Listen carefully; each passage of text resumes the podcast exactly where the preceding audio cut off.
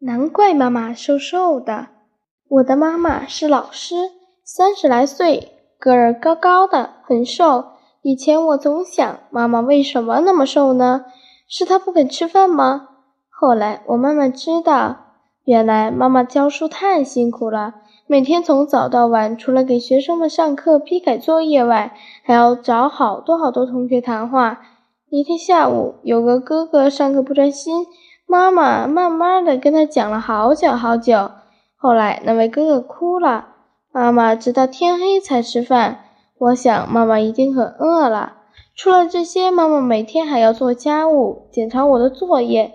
有时我好玩，不听妈妈听不听话，妈妈非常生气，吃不下饭。妈妈总是为我和她的学生操心，怎么会胖呢？我想，如果我能多听妈妈的话。如果那些哥哥姐姐能自觉学习，让妈妈每天按都按时吃很多很多的饭，妈妈肯定会胖起来的。